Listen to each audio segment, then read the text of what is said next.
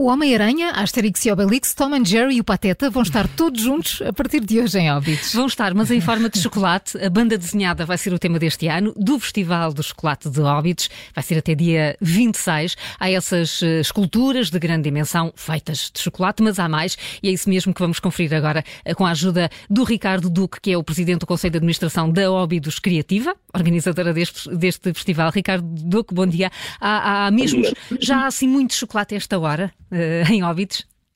É verdade, bom dia. Estamos uh, a ultimar os últimos preparativos. Estamos a abrir o, o, a 21 edição do Festival Internacional de Chocolate, que conta já com 25 toneladas de, de chocolate uh, e muitas horas, como imagina, de, de, de esculturas que, neste momento, uh, já estão realizadas e que farão naturalmente a delícia não só dos mais jovens, mas também dos mais adultos.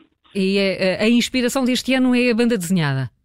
Exatamente, a inspiração é a banda desenhada. É um tema um, ehm, que, que, chega ao, ao imaginário dos, dos, mais jovens, dos mais adultos, que todos nos conseguimos identificar com os diferentes uh, personagens, uh, desde para a geração uh, mais velha, desde a Turma da Mónica, ao Homem-Aranha e, e, um conjunto de personagens que todos irão conhecer e que serão distribuídas por toda a Vila de Óbidos.